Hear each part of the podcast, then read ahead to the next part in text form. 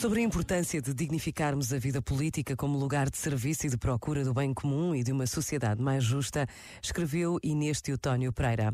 A definição de bem comum, o nosso sacrifício pelo bem comum e estar ao serviço do bem comum, faz por excelência na política, que é a atividade pública mais nobre de todas. E se hoje os nossos filhos não ambicionam ou não admiram a atividade política, a culpa é principalmente nossa, que lhes mostramos inúmeros exemplos de podridão e decadência, em que os bons exemplos não contam e os maus chegam longe.